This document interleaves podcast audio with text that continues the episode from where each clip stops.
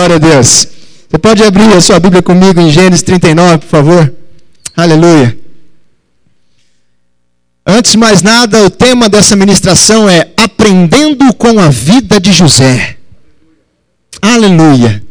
Quantos aqui sabem que todos os personagens, mulheres e homens, seja do Antigo Testamento ou do Novo Testamento, foram usados por Deus e registrados na Bíblia para que a gente pudesse aprender com a vida dessas pessoas. Amém? A Bíblia toda é inspirada pelo Espírito Santo e usou essas pessoas e a vida dessas pessoas como um registro em que a gente pode ter acesso a todo momento, seja na nossa Bíblia de papel ou seja no nosso celular. Amém?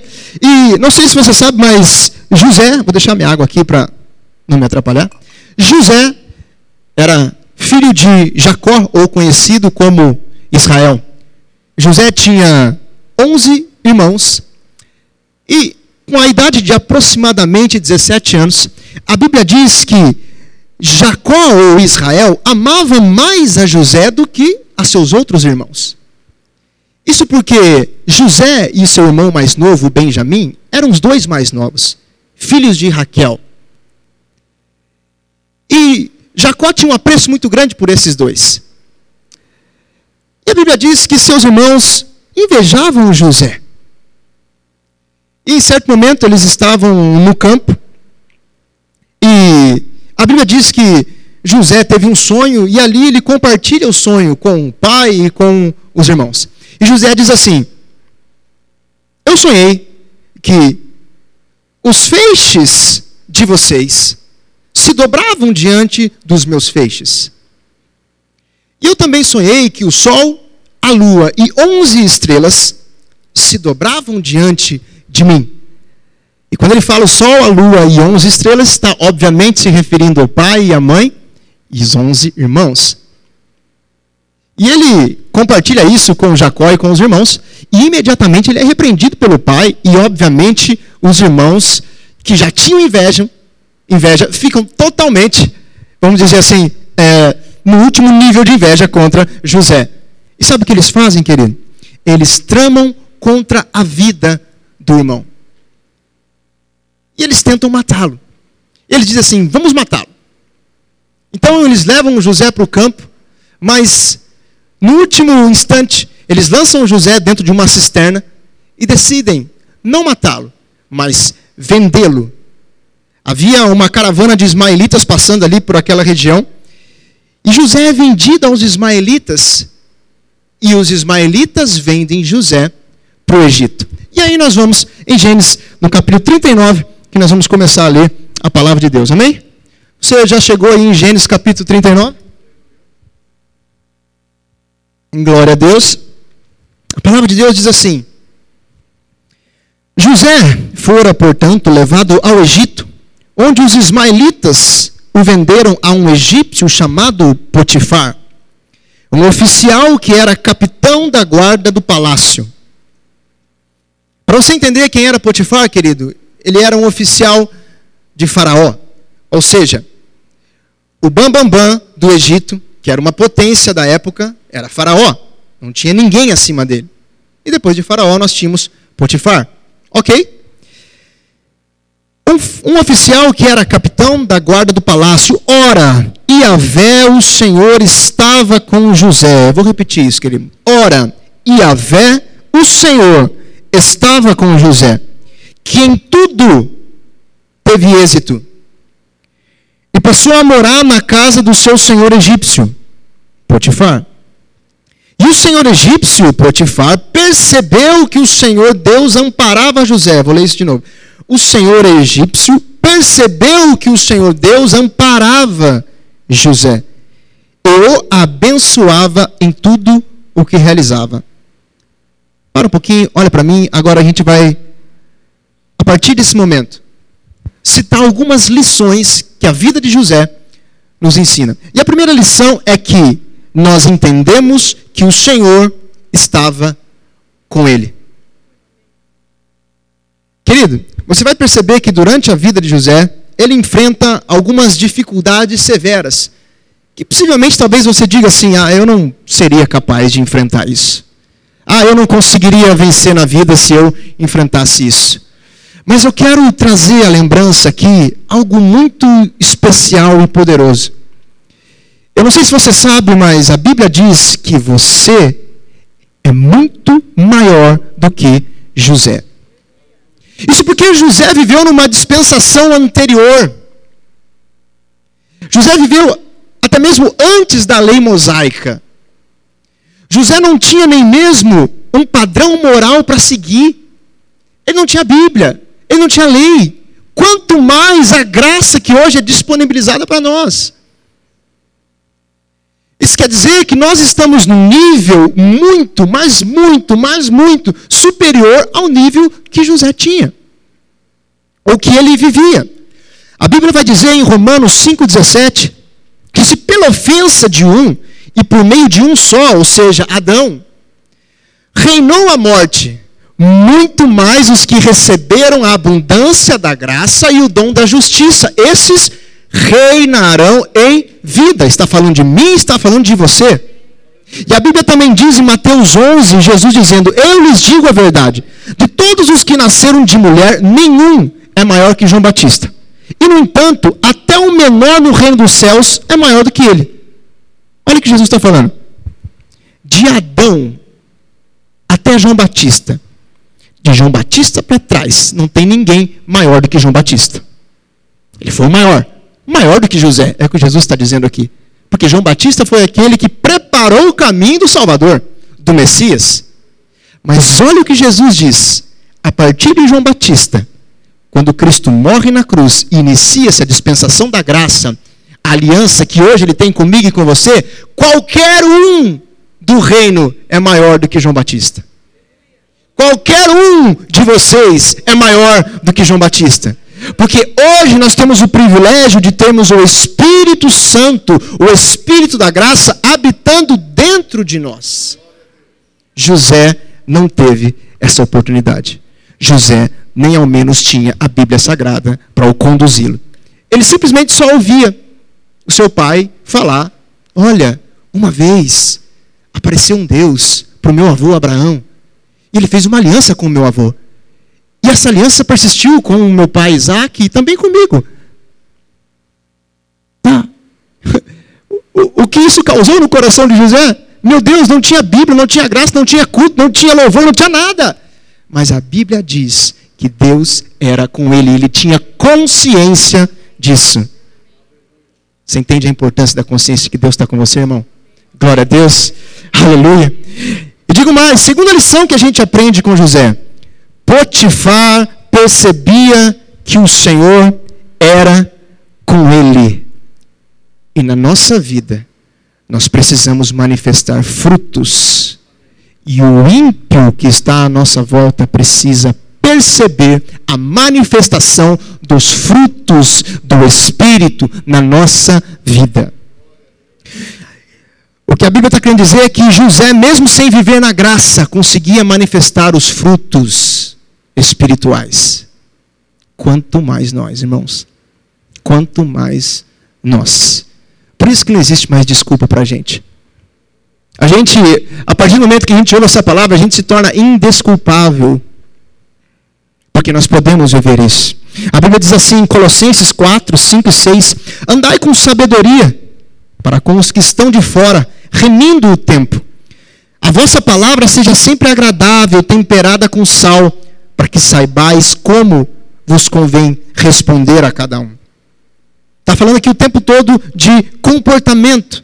1 Pedro 1, 13 a 16 diz: Portanto, cingindo os lombos do vosso entendimento, sede sóbrios e esperai inteiramente na graça que se vos ofereceu na revelação. Esperai inteiramente onde? Na graça que está disponível, que vos foi oferecida na revelação de Cristo Jesus.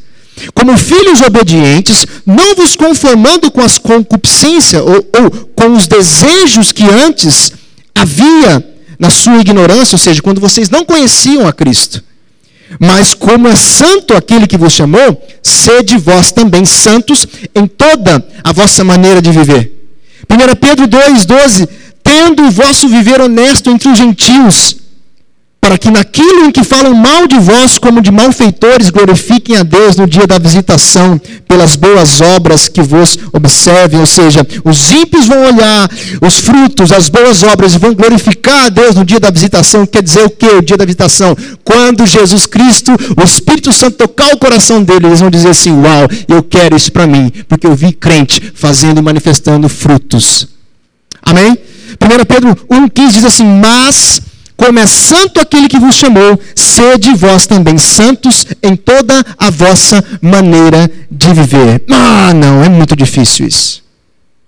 Viver essa santidade, viver manifestando frutos, benignidade, bondade, justiça, mansidão, domínio próprio. Meu Deus, como é que José conseguiu? E é incrível a gente estudar a vida de José, porque a Bíblia ela é muito real, ela fala de ser humanos reais. E a Bíblia geralmente fala, olha o que eu vou falar, dos podres e das coisas boas. Você consegue entender quando eu falo os podres? Aquilo que as pessoas fizeram de ruim. Davi, a Bíblia chama ele de um homem segundo o coração de Deus. Mas ele foi um adúltero. Ele foi um homicida, e a Bíblia deixa claro o pecado de Davi. Fala das coisas ruins que Pedro fez, fala das coisas ruins que Saulo fez, que depois se tornou Paulo. Mas interessante que a gente lê a história de José, pastor, e a gente não consegue capturar nada de ruim que esse homem fez. Parece que ele acertou tudo. Não é possível.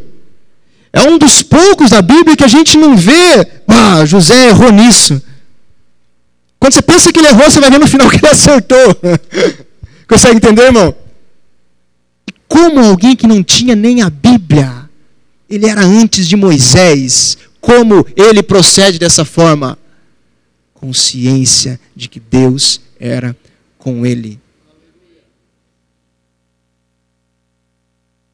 Por que, que às vezes a gente tem o Espírito Santo e a gente vive a míngua? Porque não temos consciência de que o Espírito Santo é conosco. É isso. Ah, mas é muito difícil. Olha só o nosso respaldo, o nosso grande respaldo está em Tito capítulo 2, verso 11. Porquanto a graça de Deus se manifestou salvadora para todas as pessoas. Não está falando de algumas, de meia dúzia, de dois bilhões de pessoas, não, todas. Todas.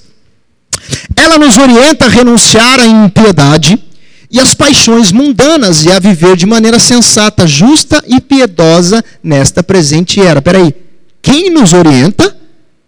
A graça nos orienta a renunciar à impiedade e às paixões mundanas e a viver de maneira sensata, justa e piedosa nesta presente era, enquanto aguardamos a bendita esperança. Qual é essa bendita esperança? O glorioso retorno do nosso grande Deus e Salvador Jesus Cristo. Ele que se entregou a si mesmo por nós, para nos remir de toda maldade e purificar para si um povo todo seu, consagrado às boas obras. Sabe o que a Bíblia está falando aqui? Você tem um impulsionador violento dentro de você chamada, chamado a graça de Deus, ou o Espírito da graça. E esse impulsionador te impulsiona a ser consagrado às boas obras, ou seja, a praticar as boas obras. Então, primeiro eu sou salvo, tenho a graça de Deus, e a partir de então, essa graça me capacita a viver os frutos. Quer dizer que eu não preciso botar tanta força como José teve que colocar. Você consegue entender, querido? Glória a Deus. Vamos seguir. Verso 4 diz assim, de Gênesis 39. Dessa maneira, José ganhou a simpatia do seu dono, que o promoveu a seu ajudante pessoal. Estamos ainda falando de Potifar. Como administrador dos seus bens. Potifar deixou a seu cuidado sua própria casa e lhe confiou tudo o que possuía. Potifar deixou a seu cuidado sua própria casa ele confiou tudo o que possuía. E a partir do momento em que ele passou a administrar a casa de Potifar e todos os seus bens, o Senhor abençoou toda a casa do egípcio. Esse egípcio era um ímpio. Foi abençoado porque José estava na casa e agora a governava. Em consideração a José, olha só o que a Bíblia vai dizer: a bênção de Yahvé alcançou tudo o que ele possuía em casa e nos campos. Então entregou nas mãos de José tudo o que tinha, ou seja, Potifar entregou tudo o que tinha e com ele não se preocupou, e com isso não se preocupou com mais nada, a não ser com a comida que tomava. O que ele está querendo dizer é o seguinte: José, eu me encantei tanto com você. Eu vi tanto a presença desse Deus que você fala tanto. Eu consegui perceber a manifestação dos frutos na sua vida desse Deus. E eu estou tão assim, maravilhado com isso. Sabe que eu não quero saber de mais nada. Eu vou dar todo o governo da minha casa, a administração da minha casa para você. Eu vou me preocupar só no que eu vou comer. Mas o resto, toma conta, porque eu sei que está em boas mãos. Uau, que poderoso isso, irmão. E sabe a terceira lição que a gente aprende com José? Quando o ímpio vê os frutos de uma vida que reflete a vida de Deus, Deus usa o próprio ímpio para nos honrar. Vou ler de novo para você. Quando o ímpio vê os frutos de uma vida que reflete a vida de Deus, Deus usa o próprio ímpio para nos honrar. Seja isso no seu trabalho, ou seja isso na sua casa. Quer um exemplo no seu trabalho? Colossenses 3, 23. Tudo o que fizerem, façam de todo o coração, como para o Senhor, e não para os homens. Ah, mas, mas Potifar era um ímpio. Ele cultuava outros deuses. Eu aqui vou é, me esforçar para agradá-lo? José se esforçou. Mesmo talvez contra a vontade. Efésios 6, 7 diz assim: Sirvam aos seus senhores de boa vontade, como servindo ao Senhor, e não aos homens, porque vocês sabem que o Senhor recompensará cada um pelo bem que praticar, seja escravo ou seja livre. Ah, mas eu não aguento meu patrão. Não tem como, é impossível. Não tem jeito. Ele me tira do sério. Eu entro no serviço e não vejo a hora de dar seis horas para eu ir embora. Não, não tem condição, é impossível. Você não sabe, você não conhece, você não está lá para você saber como é que é o meu patrão. Meu irmão, eu não sei e na verdade eu realmente não vou saber. Mas a Bíblia me dá respaldo e diz que é possível trabalhar para aquele que às vezes atazana as minhas ideias e ser fiel a ele e por consequência ser fiel ao Senhor também. E a Bíblia diz que é o Senhor que vai recompensar cada um pelo bem. E uma hora ou outra, você praticando a palavra de Deus no seu trabalho, o seu patrão vai olhar para você e vai falar assim: não é possível. Eu tenho consciência que eu sou chato com você. Mas você não esmorece. Você não desce de nível. Você continua sempre ali pleno. O que, é que você tem? O senhor quer saber o que eu tenho? Chama-se Espírito da Graça. Que história é essa de Espírito da Graça? Senta aqui que a gente vai conversar. Ah, meu querido, eu tenho certeza que vai ter promoção, eu tenho certeza que vai ter alguma coisa muito boa para você naquele trabalho, porque você foi fiel ao ímpio e deveria realmente ser, e ao mesmo tempo foi fiel a Deus, porque honrou o seu patrão. Amém? Isso pode acontecer na sua casa, na sua família, querido. 1 Pedro 3 diz assim: Do mesmo modo, mulheres, sujeitem-se cada um ao seu marido. A fim de que, se ele não obedece à palavra, seja ganho sem palavras. Como? Pelo procedimento de sua mulher, ou pelo seu procedimento, observando a conduta honesta e respeitosa que você tem. Sabe o que é isso? Procedimento, boa obra, fruto. Mesmo sem palavra, você, mulher, que tem o seu marido ímpio e deseja profundamente que ele venha para a igreja, talvez não seja assim, oh, homem, para de beber, desgraçado, vem para a igreja. Não, irmã, não vai ser assim que você vai ganhar seu marido. Pode esquecer. Que vai chegar uma hora, se você realmente ouvir o que a palavra de Deus está te dizendo, e proceder dessa maneira, mesmo sem palavras, vai chegar uma hora que ele vai parar tudo e vai falar assim: o que é que você tem. Eu entro aqui todo dia, eu venho do trabalho, eu brigo com você, eu falo um monte de coisa, eu sou um grosso, eu sou isso, eu sou aquilo, eu bebo, eu faço aquilo, eu faço aquilo outro, e você continua plena. O que é que você tem? Sabe o que você vai dizer para ele? Eu tenho o espírito da graça. Espírito da graça? O que, que é isso? Senta aqui que a gente vai conversar. Você consegue entender, irmão? O poder do seu bom proceder diante dos ímpios, diante dos homens. Amém? Você está aprendendo alguma coisa essa noite, querido? Glória a Deus. Vamos continuar aqui no texto. Antes disso, eu vou beber um pouquinho d'água. Aleluia. Ainda aqui no verso 6, a Bíblia vai dizer que José era um homem de belo porte, tinha um rosto muito bonito. José era um homem bonito, querido. Forte, bonito. Verso 7 diz que algum tempo depois, a mulher do seu senhor Potifar começou a cobiçar José. E aqui começa a vida difícil de José. Um dia ela o convidou: Vem e deita-te comigo. No entanto, ele se recusou e afirmou à mulher do seu senhor: Estando eu aqui, meu senhor não se preocupa com o que passa na casa, e ele me confiou tudo e não me negou nada, a não ser a senhora, pois é a esposa dele. Faz sentido? Óbvio, não é? Sendo assim, olha que José vai falar: Como poderia eu cometer algo tão perverso para com meu senhor e pecar contra Deus? Eu vou ler de novo. Como poderia eu cometer algo tão perverso para com o meu Senhor e pecar contra Deus?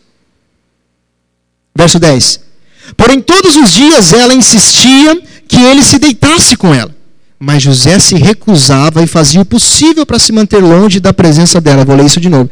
E fazia o possível para se manter longe da presença dela.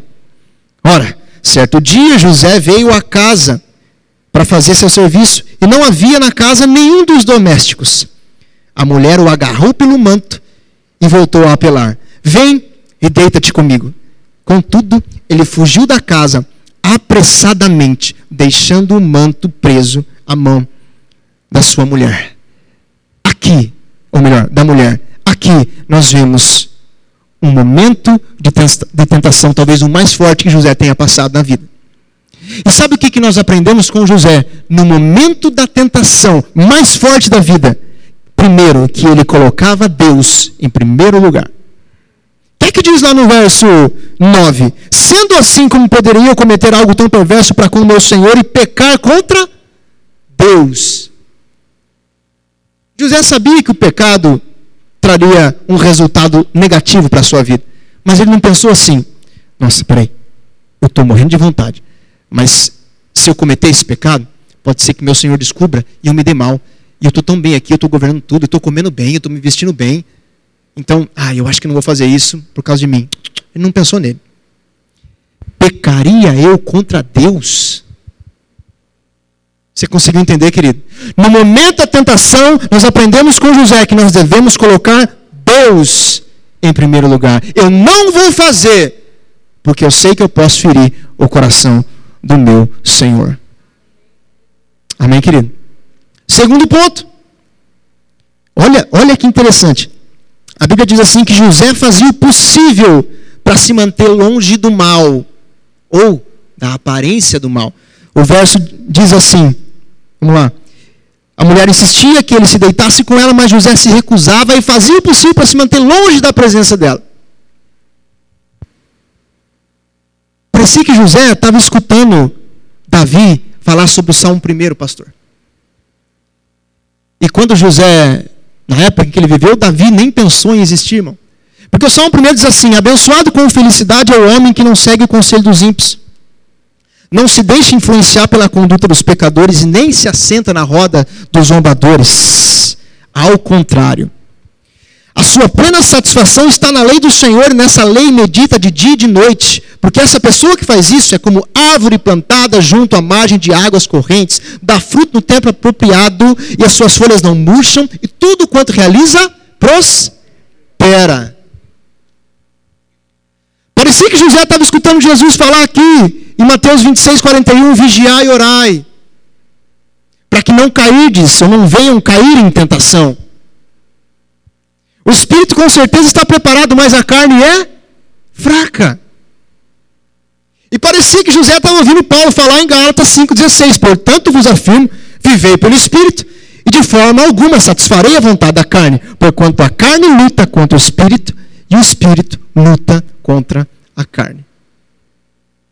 José não tinha a Bíblia, mas ele sabia que no momento da tentação ele precisava abafar a sua carne. Como? Foge da aparência do mal. Quando a mulher de Potifar chegava na cozinha, José estava lá, o que ele fazia? Ficava na cozinha lá, dando bobeira? É óbvio que não. Ele ia para a sala. A mulher chegava na sala, ele ia para o quarto. A mulher chegava no quarto, ele ia para o quintal. E quando não tem mais o que fazer, que a mulher te gruda, você não tem para onde escapar, o que você faz? Você empurra ela e sai correndo. Que nós aprendemos aqui no ponto 3. Diz que ele fugiu da mulher. Terceiro ponto. Fugiu do pecado quando não tinha mais alternativa. Parece que ele estava escutando Salomão, pastor, lá em Provérbios 5, verso 3. Por quantos lábios da mulher imoral são sedutores e destilam mel. Sua voz é mais suave que o azeite. Contudo, no final é amarga como fel, afiada como uma espada de dois gumes. Seus pés correm para a morte, seus passos conduzem-na diretamente ao inferno.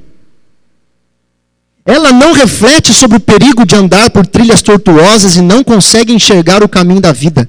Agora, portanto, meu filho, dá-me ouvidos e não te desvies das palavras da minha boca. Afasta o teu caminho da mulher adúltera. Afasta o teu caminho da mulher adúltera. Não te aproximes da porta da sua casa. Para que não entregues aos outros a tua honra, tampouco tua própria vida a algum homem cruel e violento para que dos teus bens não se fartem os estranhos e os outros se enriqueçam à custa do teu trabalho.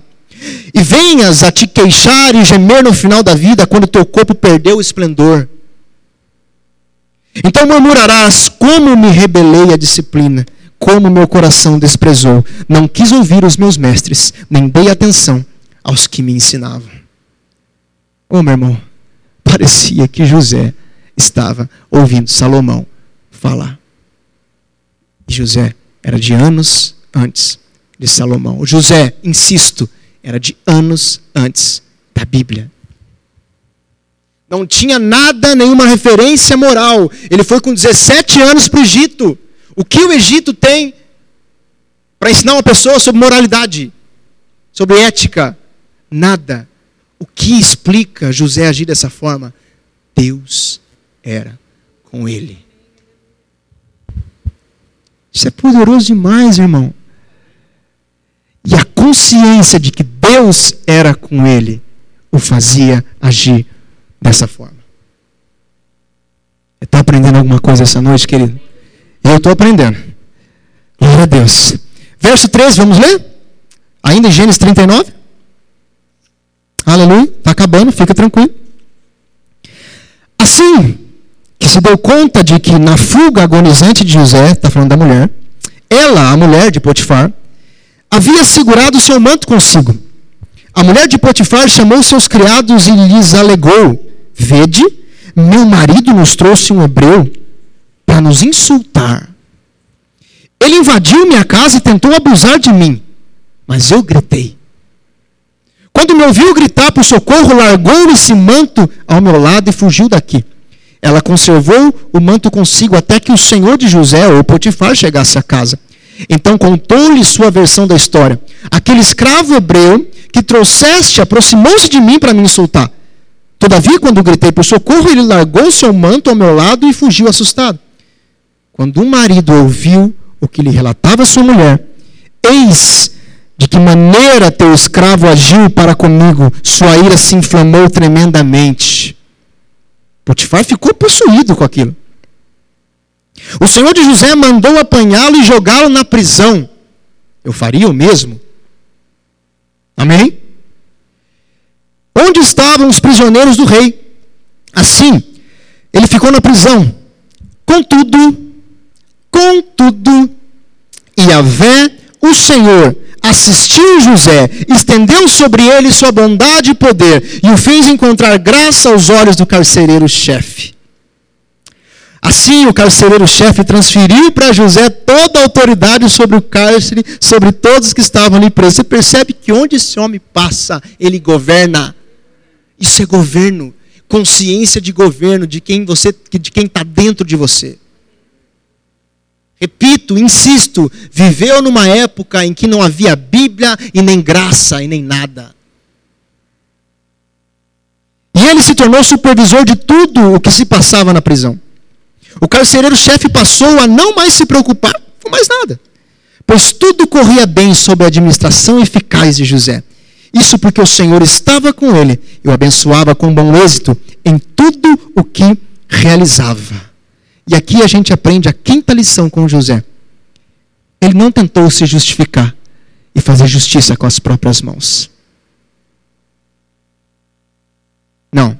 Eu imagino José, no momento em que Potifar chega para o acusar, ele, a Bíblia não relata, mas possivelmente, eu vejo, eu visualizo José fazendo isso. Ficou em silêncio. Por quê? Ele sabia quem era com ele. Porque parecia que José estava ouvindo Paulo dizer aos Romanos, capítulo 8, quem tentará acusação contra os escolhidos de Deus? É Deus quem os justifica. Quem os condenará? Pois é Cristo quem morreu, ou antes quem ressuscitou dentre os mortos, o qual está à direita de Deus e também intercede por nós. Quem nos separará do amor de Cristo? A tribulação, a angústia, a perseguição, fome, nudez, perigo, espada? Como está escrito, por amor de ti somos entregues à morte todo dia. Fomos sepultados como ovelhas o matadouro, mas em todas as coisas somos mais do que vencedores por aquele que nos amou. Porque eu estou certo de que nem a morte, nem a vida, nem os anjos, nem principados, nem potestades, nem o presente, nem o porvir, nem altura, profundidade ou qualquer outra criatura poderá nos separar do amor de Deus que está em Cristo Jesus, o nosso Senhor. Parecia que José estava escutando Paulo falar em Romanos capítulo 8. Muitos, muitos, muitos, muitos anos antes de Paulo existir. O que é isso? O Senhor estava com ele e ele tinha consciência disso. Amém, querido? Aleluia. E a história vai continuar. José ali na prisão. E naquele momento, Faraó aparece em cena e envia para a prisão um copeiro e um padeiro que serviam a Faraó. Agora estamos falando do grande poderoso do Egito, maior do que Potifar. E naquela prisão, por algum motivo eles estavam ali, eles têm um sonho. E a revelação desse sonho, José dá a eles, mediante o Espírito Santo. E a revelação para o padeiro não foi tão boa, porque o resultado foi a morte dele. Mas para o copeiro foi boa, porque ele voltou. E Faraó o chamou novamente para o servir.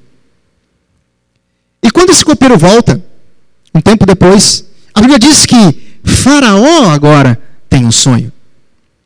E o sonho de Faraó era mais ou menos assim: ele via sete vacas gordas, robustas, que subiam do rio. E depois sete vacas magras, raquíticas, que subiam do rio. E as raquíticas engoliam as gordas. Ele via também sete espigas de milho robustas e via também sete espigas de milho mirradas, e as mirradas engoliam as robustas. E Faraó procurou por todo o Egito, por adivinhos, por alguém que pudesse decifrar o sonho que aconteceu. Ninguém foi capaz de decifrar o sonho. Ele ficou perplexo, ele, ele estava irritado. Não é possível que ninguém vai conseguir decifrar esse sonho.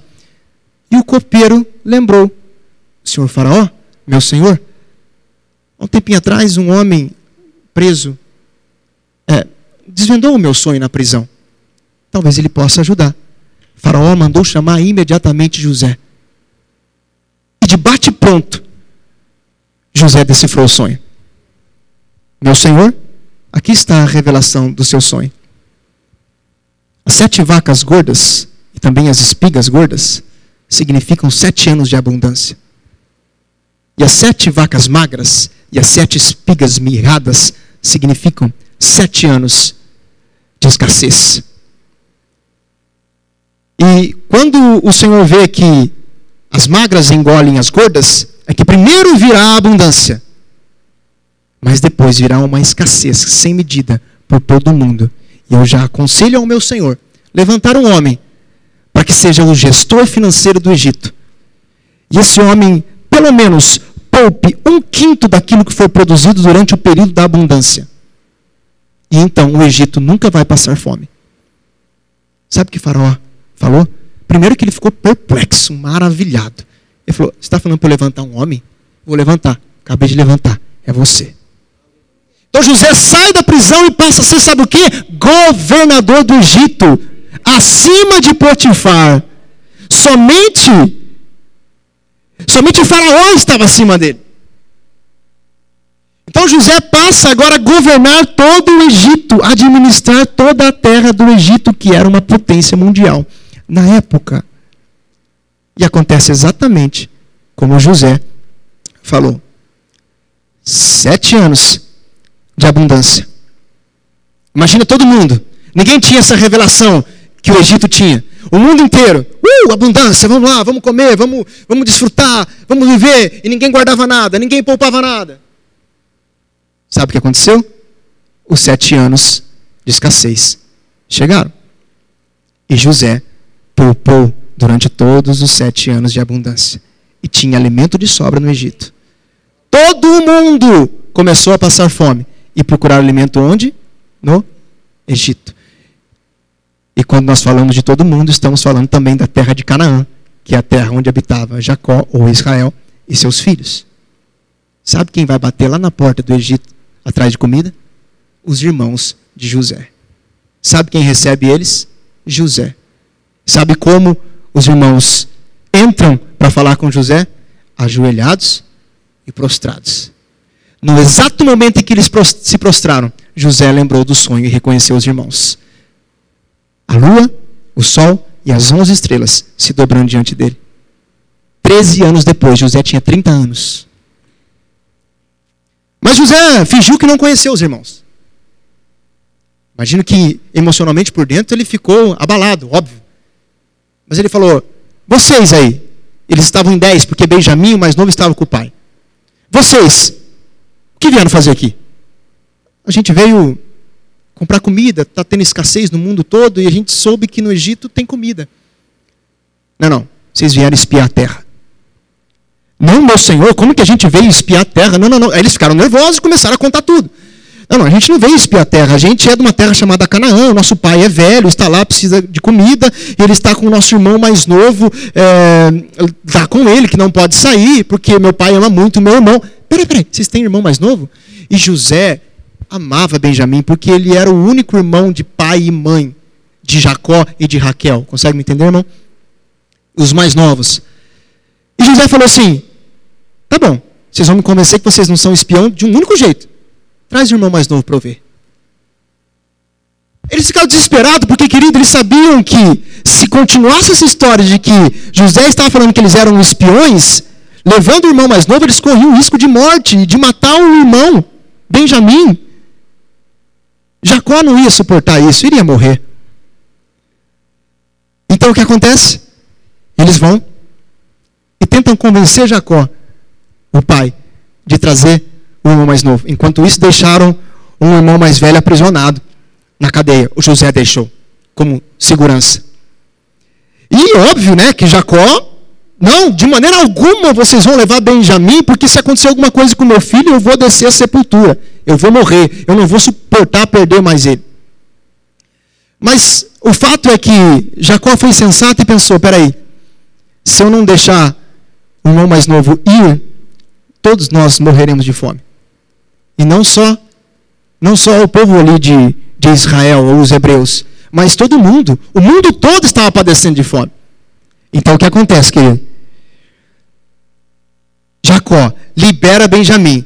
E quando eles chegam lá, José ainda não se revela, dá um banquete para eles. E nesse banquete, parece que está tudo bem, parece que eles não são mais espiões. Então José enche as sacolas deles de mantimento e fala assim: vão para casa.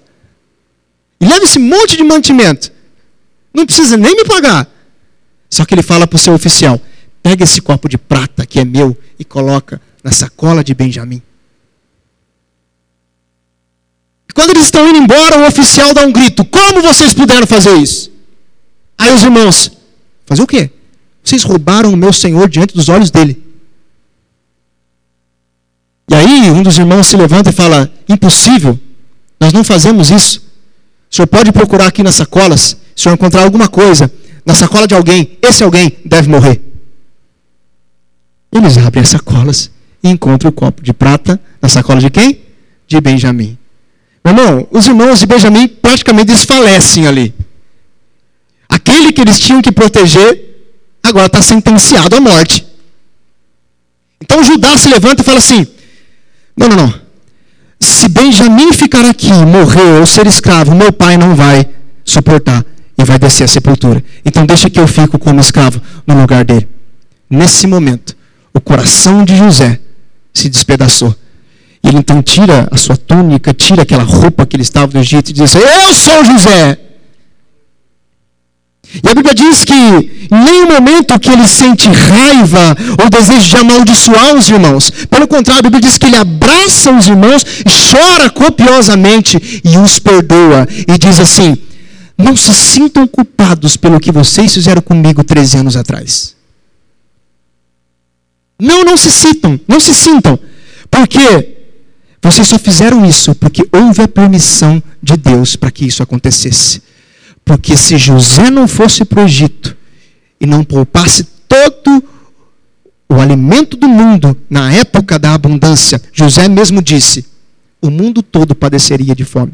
Possivelmente nenhum ser humano sobreviveria para contar a história, e nem o povo de Israel. Ou seja, a descendência de Israel não aconteceria. Jesus nunca nasceria e nunca morreria numa cruz. E nós estaríamos perdidos. Você consegue entender a profundidade disso, irmão? Então, a última lição que nós aprendemos com José é que ele perdoa o imperdoável, pois sabia que todas as coisas cooperam para o bem daqueles que amam a Deus. Aleluia. E a Bíblia diz que o pai de José, e na verdade toda a parentela de Jacó, sobe ao Egito. José dá uma ordem. E Faraó os recebe maravilhosamente bem. Eles passam a viver no Egito e a se multiplicarem ali e prosperarem. Até a morte de Jacó, até a morte de José e de todos aqueles que representam a tribo de Israel, viveram de maneira próspera no Egito. É óbvio que os anos vão passando e as coisas mudam, outros governadores se levantam e, e, e, ocorre o que nós conhecemos como a escravidão do povo de Israel no Egito, até vir Moisés para os libertar. Mas a história de José nos dá preciosos ensinamentos e lições. E eu vou terminar afirmando mais uma vez: o homem que vocês perceberam que viveu e fez tudo o que ele fez, sem estar na época da graça, ou no período da graça, ou na nova aliança, e sem ter a Bíblia como regra de conduta. Porque Deus estava com ele e ele tinha consciência de que Deus estava com ele. Você pode se colocar de pé, querido, em nome de Jesus? Aleluia.